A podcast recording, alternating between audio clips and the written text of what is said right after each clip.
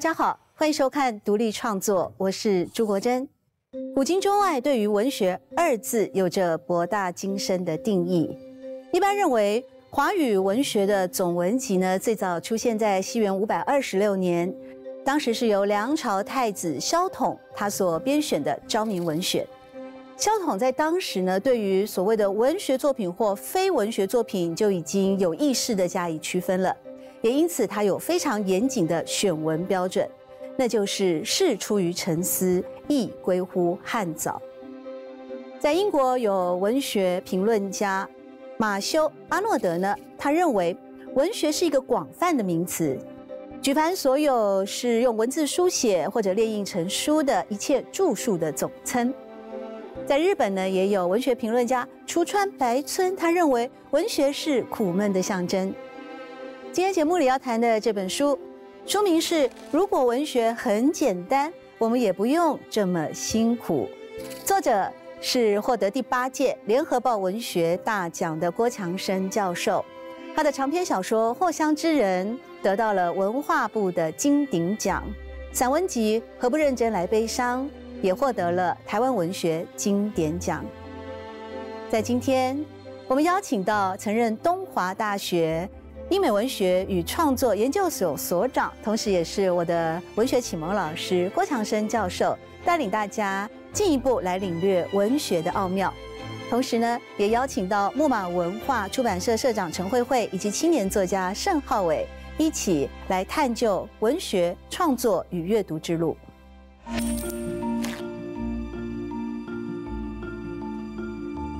你从事文学这一行，你认为你在做文学，但是你有没有你你你到底做的只是呃跟随着风潮人云亦云，还是你真的是在做你相信的事情？对于文学，有一些人就不知道为什么他就已经先入为主的，他有一种排斥。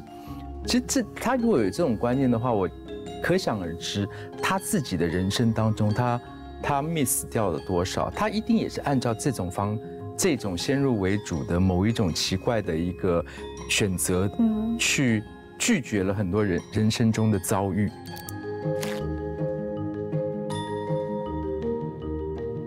那文学最终文是什么？到底能不能让你感到动容？那你有你有很多东西被它刺中，你被它刺中，然后你很痛，可是你又觉得你被了解。我读第一次稿子的时候，我读完之后，他问我说怎么样？我说我就被击中，我这里就我本来破到了一个洞，破得更大。可是我觉得 很爽。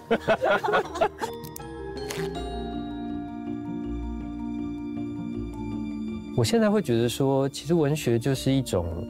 对创作者来说，它就是一种表达。那郭老师自己在书里面也有提到说，呃，文字它是要最贴近那个作者的心灵跟思想的哈。文学作品就是，呃，一个作者他把他自己内在的这一些抽象的东西化为文字，然后付诸呃具体形状的的一个过程啊。那文学是它的成品。我在读的过程中，其实真正感受到的，就觉得好像老师是在带带着读者去认识每一个不同的心灵。今天我们要谈的这本书呢，书名叫做《如果文学很简单，我们也不用这么辛苦》。我觉得这句话非常考验读者的智慧耶，因为它反过来就是说，其实文学一点都不简单嘛。如果文学很简单，我们不用那么辛苦。你反过来的意思就是这样子哦。那我们都是文科生在座的，今天我们的贵宾，我包括我自己也是。过去我们在学呃专业的文学领域的时候，对于文学的定义啊，一定大家都修过文学概论，会有。所谓的广义的文学或狭义的文学啊，那首先大家请问我们作者郭强生老师啦，如果文学很简单，你想透过这本书表达的是什么样关于文学的定义或者是想法呢？呃，这个书名当初也是这个编辑们的神来之笔啊，因为他们看完之后都有个共同的感觉，因为大家都是在呃。文学界，不管是作者，不管是编者，不管是翻译者，等等等等，都是在很辛苦的去，呃，去实践一些他们相信的东西。所以，如果文学很简单，我们也不用这么辛苦。可以说，这是一本有关于文学实践的书。文学绝对不是一个呃论述、讲讲空话、讲讲口号，而是他每一个环节，啊，从不管是写作的人也好，编辑的人也好，甚至每个读者，都要很认真学习怎么样去，呃，从文学中看到自己相信、看到觉得值值得努力的事情。那对我而言，我觉得这本书它的一个写作的过程背景也比较特别，就是，呃，因为我其实开始写作年纪很早啊，那但是其中有十几年的时间，我几乎没有出版所谓的文学创作。那一般的人会觉得说啊，郭强生是不是改行啦？啊，郭强生好像听说现在已经成了这个学院的教授了。嗯啊，那大大家不太知道，就是可是我觉得我自己一直是以以一个写作人、创作者自居。创作不是说等到你的小说、散文要接机出版的时候，那个作品诞生的时候，而是每一天其实你都在实践着，呃，创作所带给你的养分。那所以在这本书的呃写作过程，其实也也就是在于我从二零，应该说西西元两千年到二零一四年之间，这这段期间，呃，我为文学做了哪些事情？除了写作、发表、出书以外，里头还有很多文学值得努力的地方。这里头很多的呃面向，呃，从阅读、从文学的教学现场，从如何担任各种的文学奖的评审，以及去呃深入的去跟呃不同的文化去对话，那这都是一个文学。文学爱好者也好，一个创作者也好，应该要去实践的，所以不是只有就写个作品出版而已。所以我想借这本书这样的书名，告诉大家，文学为文学付出很辛苦的人真的非常的多，然后我自己也就是其中之一。也非常的不简单，所以很值得鼓励啊！特别是郭强生老师过去呢，在东华大学英美文学研究所，早期英美文学研究所，呃，其实，在校园的时候啊，或者目前在市场上吧，我们也经常会讨论说严肃文学或大众文学等等啊。那慧慧姐啊，是资深的编辑人，过去您所主导的嗯这些出版社都。感觉上比较倾向严肃文学的部分哦，尤其您在三月份出版郭老师的这本新书的时候，也曾经在分享会上有提到说，您认为文学是一种激励啊、刺激、鼓励的激励，就像是我们进健身房一样啊，你要去训练核心，要有重量的那个肌耐力啊，肌肉的力量的激励是一样的。到现在也是这么觉得吗？带给我们肌耐力是。尤其是这本书，就像刚刚老师讲的，这呃，从他担任文学评审，那么怎么样在一念之间，呃，去呃选出最优秀的作品，或者是他在教学研究他写的书评，都可以看得出来，要读懂一本文学并没有那么容易。呃，是不是能够读到一种？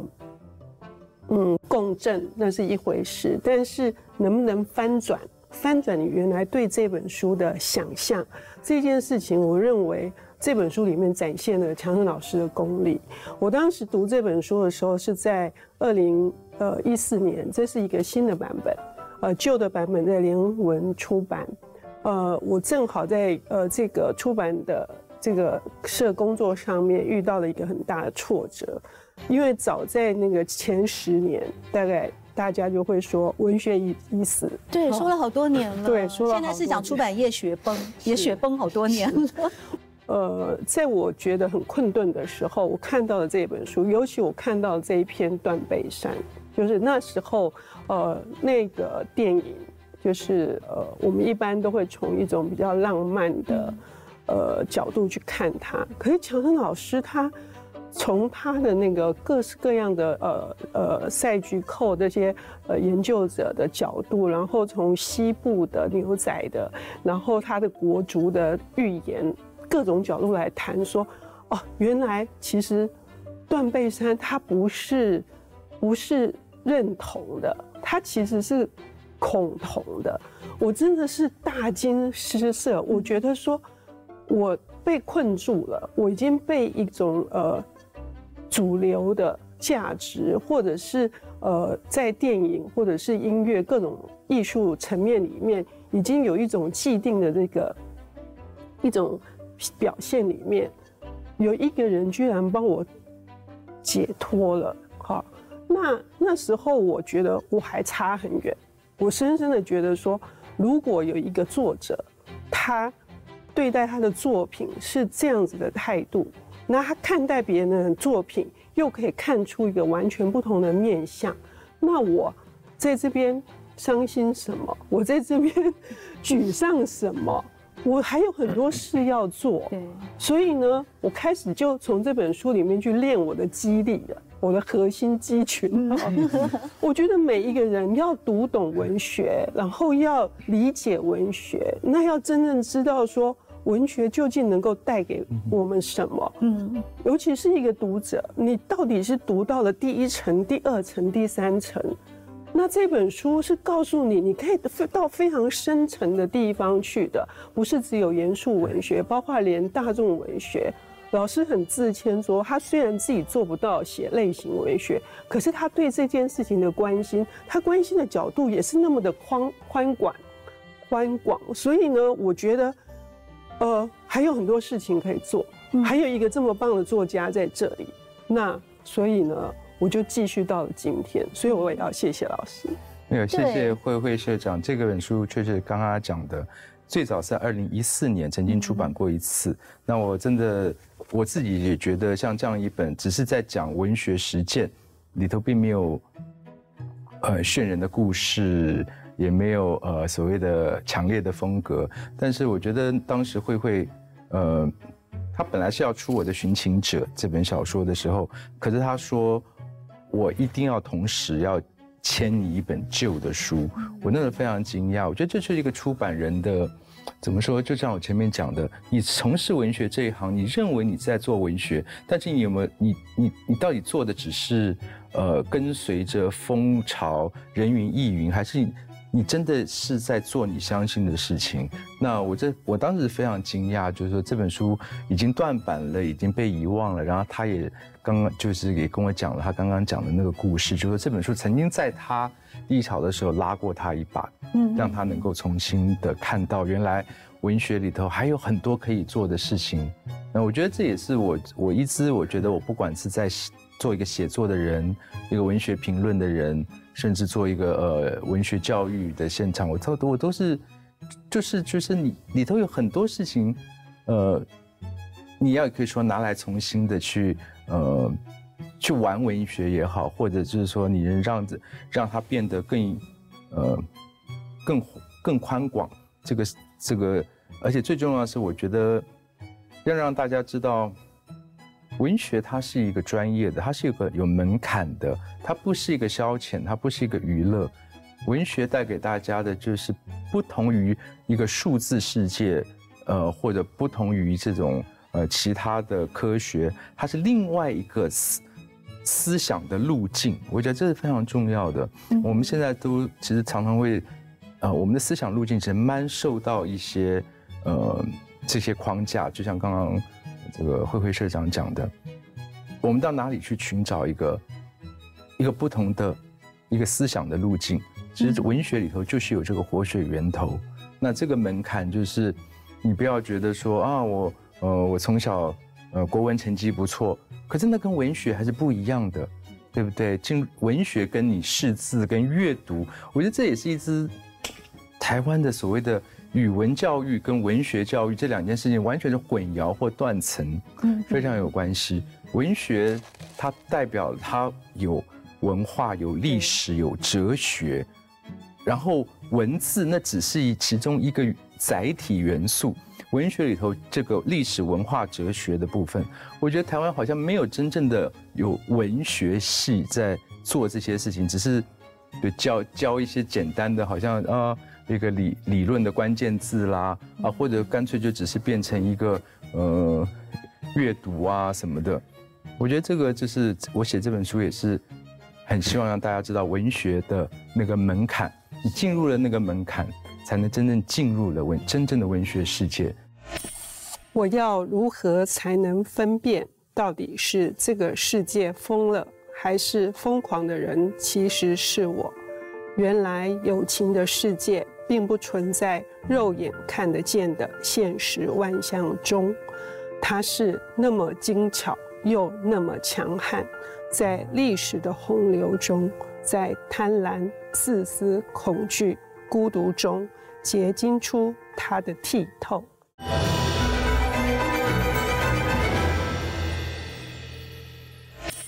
才郭老师提到的这个文学的门槛哦，或者是说我们现在被某些东西框架，以及在国语文教育和文学创作的一些差异性，这让我联想到那个北大有一位陈品元教授啊，他以前也有提到过说，现代人啊，其实很多人呢都是知道分子。却不是知识分子啊，他也是对一个教学现场以及对现代人的嗯所谓文学观啊提出了他的醒思。我想今天在座呢，我们的呃文学圆桌武士哈，这个盛浩伟你最年轻了，你才三十出头哎，那你怎么来看待？你代表年轻人来谈一谈你的文学观吧。我我觉得我我不能代表年轻人啊，但我可以谈谈我自己的文学观这样子。那。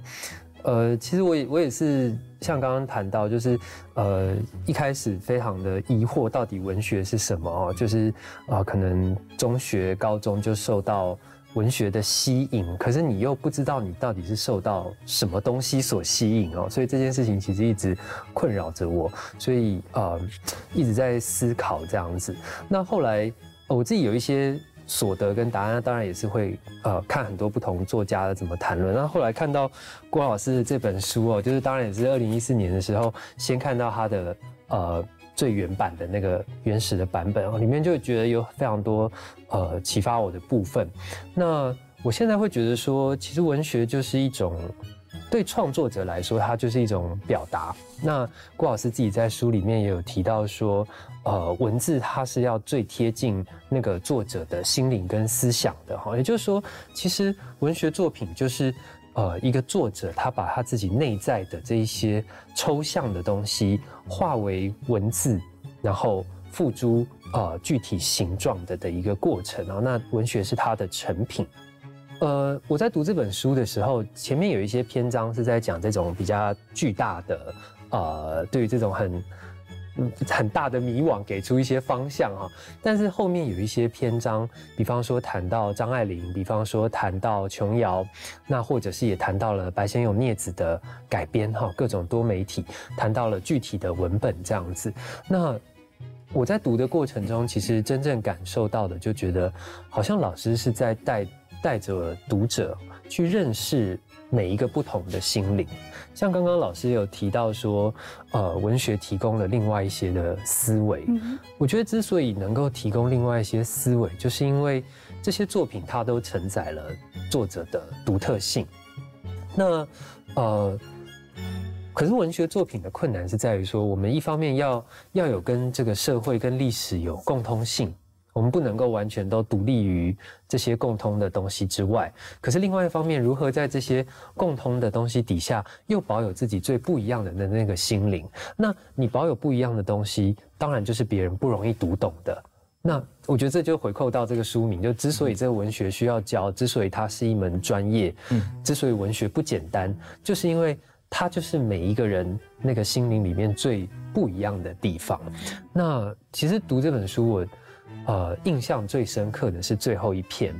最后一篇对老师讲瑞蒙卡佛，因为呃，瑞蒙卡佛有一篇非常著名的短篇小说叫《大教堂》。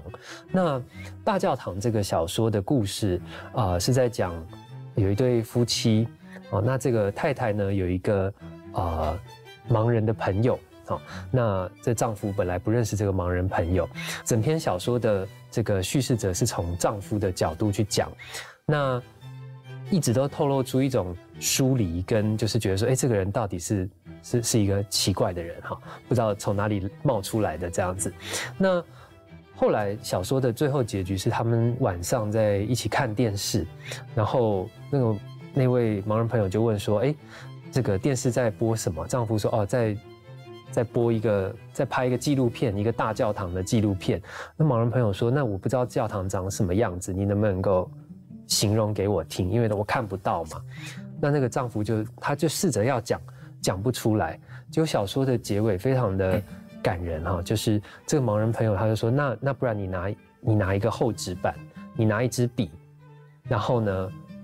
呃，我的手搭在你的手上，那你画给我看。”所以这个小说的结尾之所以非常感人，就是有一点像是，啊，这个小说里面男男主角这个丈夫啊，他手把手的带着盲人去摸了一遍这个大教堂，让他知道这个大教堂长什么样子。那即使他看不到，也让他好像看到了那个他原本看不到的东西。那我觉得郭老师在整本书的最后一篇，他在解析文学的最后一篇写到。卡佛的这个大教堂的那个象征意义非常的浓厚哈，因为其实这本书也是在带着读者们，就是手把手的去梳理那一些文学作品啊，或者是各种的创作。那像刚刚慧慧姐提到的，呃。断背山这篇也是哈，就是说我们之所以能够，老师之所以能够看到这么细致，然后跟大家不一样的地方，也正是因为他有点像是画大教堂一样，把那个一砖一瓦都细细的描摹下来，我们才能够看到那个完全不同的东西。我觉得文学其实就在播这样子的种子，在我们的每个人的生命当中，就是给你那个我。没有这样子想过，我不会去这样子接触或者怎么样。就是我会形容文学就像人生中的遭遇也是一样。我常常觉得说，呃，对于文学有一些人就不知道为什么他就已经先入为主的，他有一种排斥。其实这他如果有这种观念的话，我可想而知他自己的人生当中他他 miss 掉了多少。他一定也是按照这种方这种先入为主的某一种奇怪的一个。选择去拒绝了很多人人生中的遭遇。我们不要。呃，画地自限，也不要去抗拒说，好像文学是一个非常束之高阁的一种呃高大上的一种艺术展现。举例来说呢，在这本如果文学很简单，我也不用这么辛苦。嗯，申浩伟看到的是最后一篇的瑞蒙卡佛，我看到的是月鸟花云天那些难忘的琼瑶电影歌曲。所以郭老师其实也很关注大众文学，尤其你这里面整个就琼瑶的文本，他的文本一向在学院派来说的话，就是一个比较大众。的，因为他确实畅销又长销，以及他后来根据他的文本所改编的影视的作品，还有歌词，从早期的呃，您认为像彩云飞啦，我是一片云啊，庭院深深啊，都还有一些诗意。我一直看到有一个，我就整的啊，笑到掉眼泪。金盏花，没错，你说到了金盏花的时候，那是简直直白到喷饭，你用用这样来形容，我知道到底金盏花唱什么？果然金盏花儿开了，金盏花儿红了，唱吗？金盏花儿开了，金盏花儿，我是那个年代那个金盏花儿谢了，金盏花儿就整个就是变儿歌一样了。所以您会也是某一种创意哦，也是某一种好吧，很朴实的创意。所以您会看到一个这一面，嗯，我觉得也是一个就是很很接地气的嘛，就真的是这本书对，如果文学很简单，我们不用不用这么辛苦。一开始在二零一四年版本里头也有一篇。就是很长的一个篇幅在讨论大众大众小说，那那时候讨论的是丹布朗的那个达文达文西密码，因为那已经成了一个全球现象了。对，所以那时候在二零二零一零年的时候，在写的时候，呃，我就有好好的分析过达文西密码以及丹布朗。那所以这本书当初我就说，这是用各种角度去去。示范就是文学有多少可以去做的事情，所以一开始这本书原来就已经有设定了大众文学这一块。那所以可是呃，二零这个二零二二年今年我们要重出的时候，其实我有做了一些重新的调整。那我把丹布朗那一篇拿掉了，因为丹布朗好像就达文西密码之后，也我觉得搞不好年轻一代或者怎么样都没有有一点。陌生，有点陌生陌生哦。我请问他是文青的代表，不能问他，你不能做样本。很早，一阵一阵的，一阵一阵一阵。那所以说，确实就像国珍讲的，我觉得大众文学当然是，呃，文学我们说这个产业或者一种呃呃文化面向是值得去注意的。但是我觉得大家注意的方向哈，一直很呃，我就觉得就是不够呃不够。不够周延，还有很多可以做的。我先从，嗯，也许现在很多人连琼瑶都不太知道了哈。我我就比如说来讲哈，我觉得然后我还会唱那首歌，突然间觉得导播要不要剪掉这一段，充分对显示很多我觉得现在研究电影的人，他们老在研究的是导演。哦像我，呃，我前几年在呃我们学校的台台湾文学研究所，呃，开了一门就是台湾电影的课。比如说，我就会去跟他们讲，我不研究什么导演，我我带你们去看产业，看技术，对，没有人去讨论上台湾电影课，特别去研究台湾的所有的电影的摄影，重要的摄影师是哪一些，嗯等等。那也是同样的这样的一个态度，我为来讨论大众文学，大众文学值得讨论的部分到底是什么？那我觉得我这个作品就是说，不要老纠纠结在琼瑶的东西到底它的文学性高不高，而而是要看说它的整个它的这个事业是在台湾的整一整个呃文学与文化发展当中，它扮演了什么的角色？嗯所以就像你讲的，我是从琼瑶的电影歌曲出发。我说大家没有注意到的事情说，也许琼瑶的小说的情节变得有一点公式化，但是大家没有人发现琼瑶电影的主题曲，那真的是多元、多面向、实验性、风格非常丰富。很妙的一件事情就是，琼瑶的电影其实是电它的在乐曲跟歌词的操作上面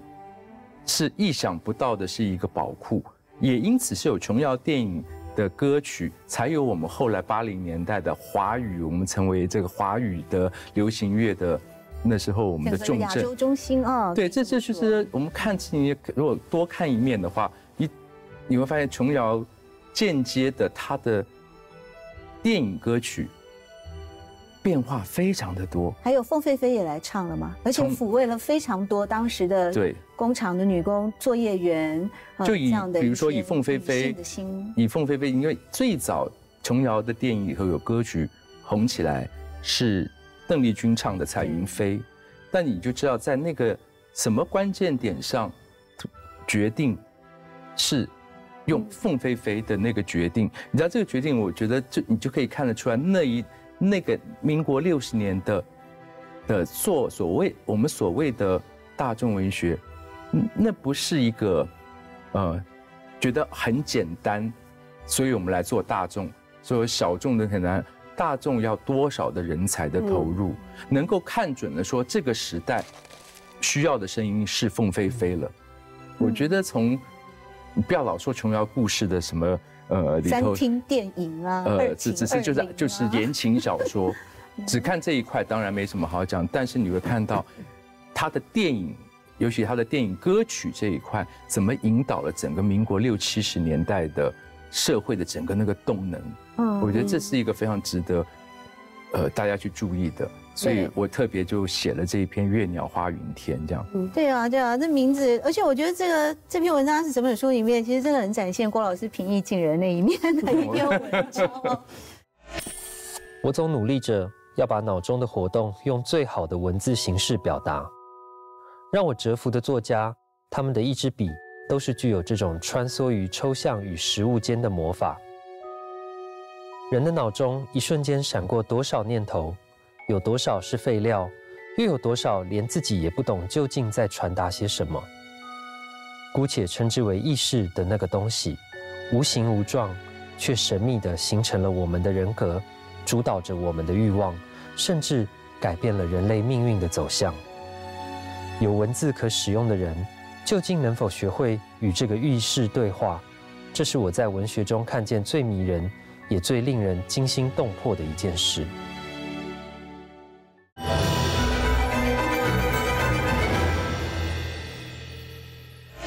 到一个那个，好像在一个时代的改变嗯哦，其实文学应该有它不同的时代的面向，比如说。七零年代大概是现代主义的盛行嘛，到八零年代、九零年代经济起飞以后，佛法散文啊，呃，或者是各种的旅游书写啊，嗯那通通也都出来了。那面对这样的一个在时代的呃改变的或者转换的过程当中，那慧慧姐有没有观察到文学在不同的年代，直到我们现在新时代，最近这几年就是厌世书写嘛，呃，暗黑系呀，好像成为嗯，一般就是所谓文学爱好者的一个主流的创作的方向。慧慧姐怎么看呢？呃，当然会受到呃时代很大的这个影响，也会受到呃东，尤其是东北亚，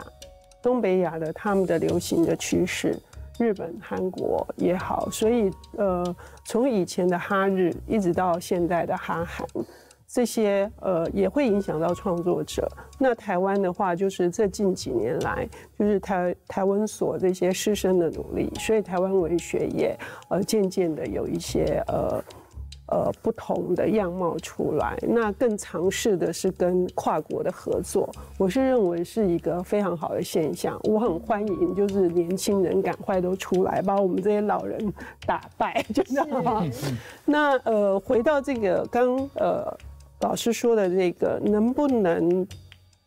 在一个我们看似好像是呃一个只是电影产业里面去。看到后面的呃文化，以及它所有它带动的这个巨大的力量，还有浩伟提到的，就是那个手把手的呃去让我们理解这里面那么多的文本。但是就我呃跟强生老师的合作，之所以当时就是在呃回应老师说为什么我签他的寻情者的时候一定要签这本书，还有一个很重要原因，不是因为说。呃，寻情者他当时来来问我们的时候，他说：“哎，我只有不到五万字，哎，但是你千万不要告诉我说，别的出版社都说你后面要加三篇，然后凑成十万字。”他说他就是要这样的出版。他问我可不可以，我根本眉头没有皱一下，我说可以。他吓一跳，他说为什么可以？我说魂断威尼斯也是这样的，雪国也是这样，为什么不可以？好，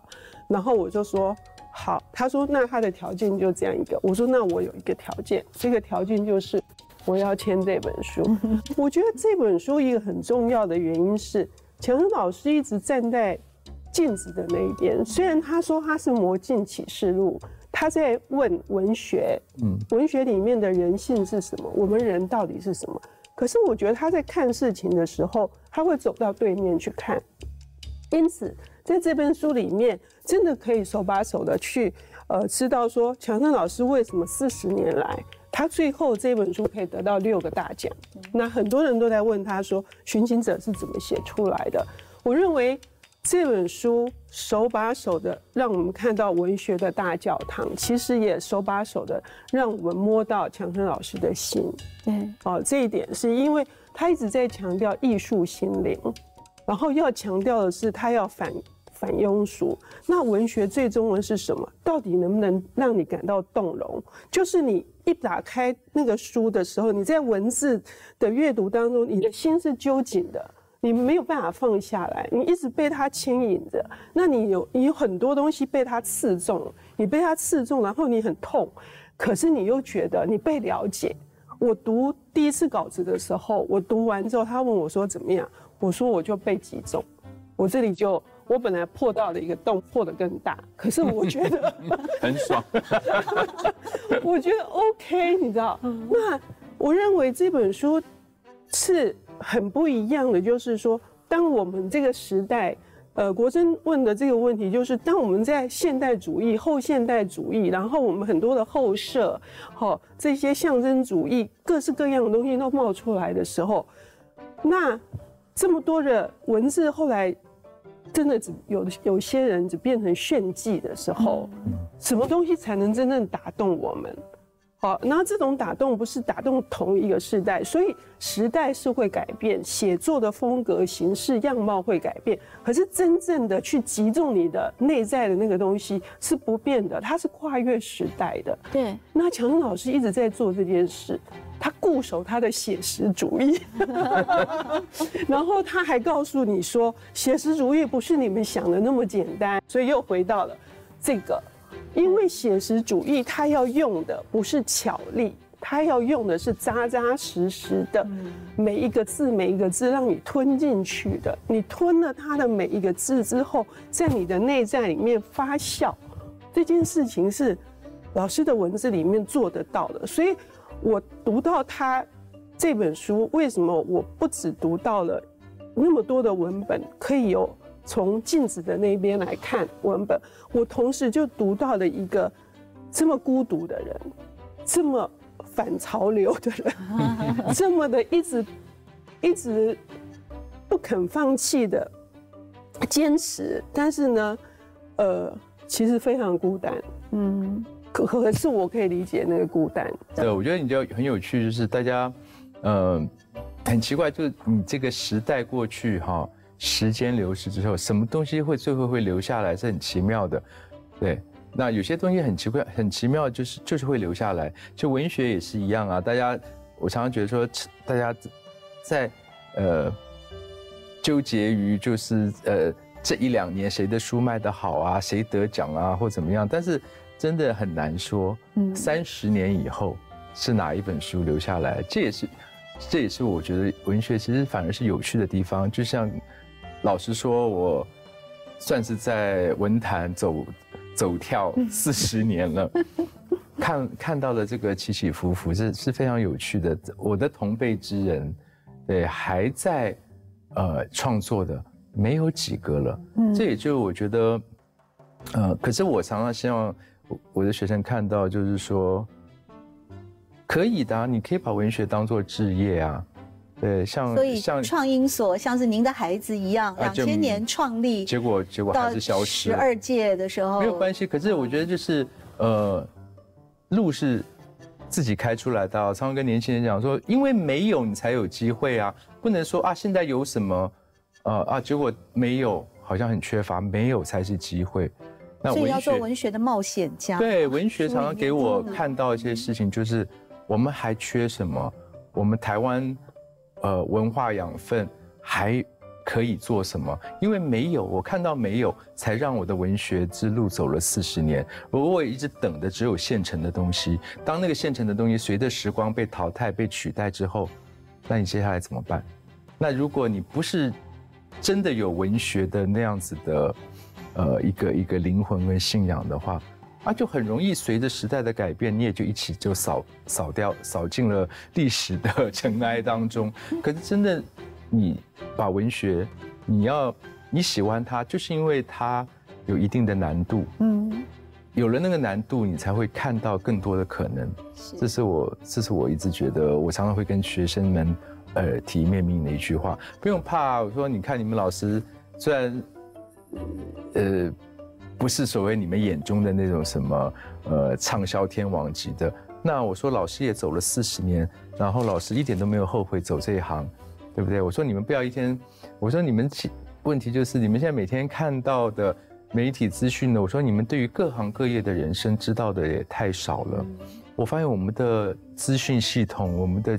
课本、我们各甚至连文学作品里头都很少去呈现呈现呃物理学家的人生活啊。那我写《寻情者》的时候，就很少数的写的是钢琴调音师。嗯，对，我觉得还有太多，不要说没有题材可以写，不要说写作要干什么，我觉得很有趣，太多东西还没有被写过。我得一个章节一个章节带领他们读，一个句子一个句子教他们理解与欣赏。为什么只是单纯字与字的排列？这些伟大的作家能让他们的文字如一道道打开密室的门，让我们看到人究竟在苦些什么，怕些什么，相信什么，又欲望着什么。我得像一个最好的演员一样，把每位作家的文字艺术转换成生动的人性独白，希望学生从我的解说中听到字面下更深沉的情绪，感染到热情，也感染到悲伤。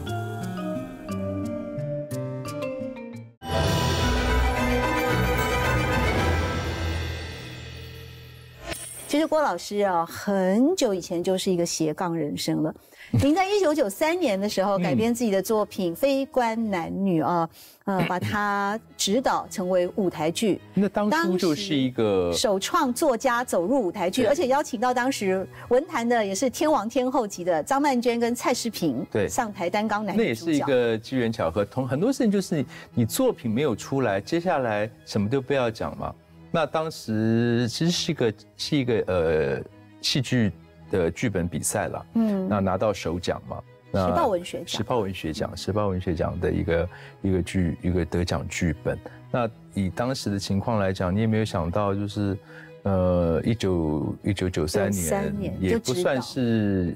台湾的剧场运动，也没有算是特别蓬勃。那你本来也就以为说啊，不错啦，得了首奖，拿了奖金就没事了。但是很多事情就想不到，就是因为写出来了。东西一定要出来了，嗯，放在那边了。可是每个作品，有的时候冥冥之中有他自己的命运。那那您怎么看待现在很流行的 IP 改编呢？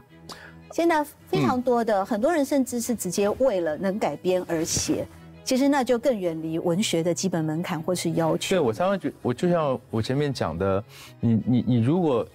你你只是把呃从文学里头找故事。跟你要来借由，呃，电影来充实了我们这一个文化历史里头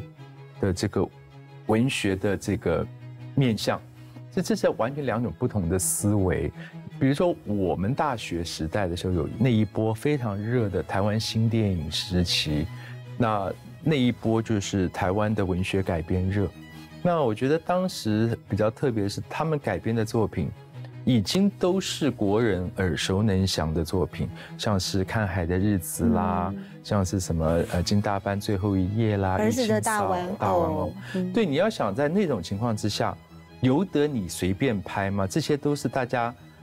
每个读者都这么熟悉的作品，你敢乱拍吗？所有的人都知道，因为作品都大家都会背了，可在这么大家的。期待当中，在大家的很严苛的说你，我们这些作品，这是我们的经典作品哎，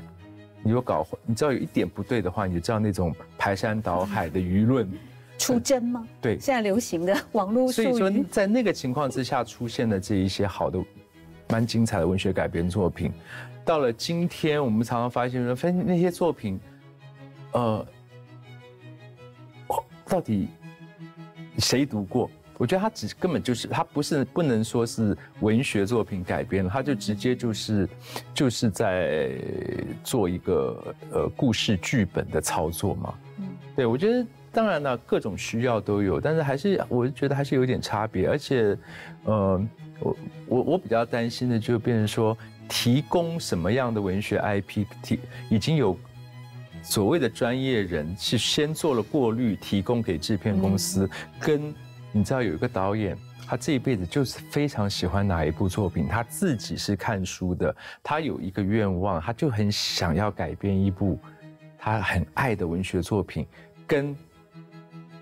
从这个提供来的 IP 制片公司挑一个比较有市场的故事来拍，这个整个发想的这个创作的过程也是不一样的。嗯哼。那慧慧姐怎么看呢？《寻情者》这么优秀的小说，故事又这么丰富，就讲的是很特殊的行业——调音师，有可能也会成为一个影视的作品吗？呃，其实当时我们递了一些案子，但是呢，呃，这个工程非常浩大，因为它可能要花很大预算，因为它的场景不止在台湾，还在纽约，还在莫斯科。所以呢，是可以是非常有跨国的这个潜力，但是更重要的是，我认为推广到那个呃中枢外译，就是有有别有别的语言的版本是更更重要的。那经过了大概一年左右的努力，强生老师的书已经售出了八国的版权，那美国版明年一月就要上市了，然后接下来是法国。法文版，那现在呢也正在积极的谈这个韩国跟日文的版本，所以我觉得这就是一个很大的一步，因为纯文学作品，呃，就是当然呃，政府跟民间都一直在努力，可是，呃，能够再有，尤其是这本书又有英美的这个影视业者也感兴趣，那我们非会非常期待有好消息。嗯，不过我认为在整个台湾的这个出版的现况里面，我自己个人认为，呃，文学作品还是先有。呃，这个授权有别的国家的语言的版本的授权，嗯，中出外译的，对，第一步先踏出去。对，我觉得可能比，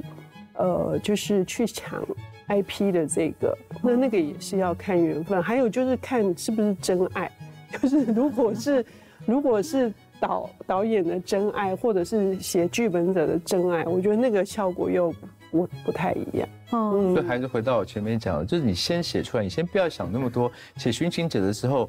啊，就六万字不到，搞不好连出版的都被拒绝。可是我我没有因为这样子而放弃，是说这个故事它的美学，我就觉得是要这样子写法。嗯，对，那。就是先把作品写出来再说，不要在写的时候就已经这样子，呃，东想西想，就也想说啊，这能不能卖这个版权啊？怎么出版？会不会得奖？为什么？我当时讲不用讲的，我就所以我现在在等浩伟的作品。是，我就说，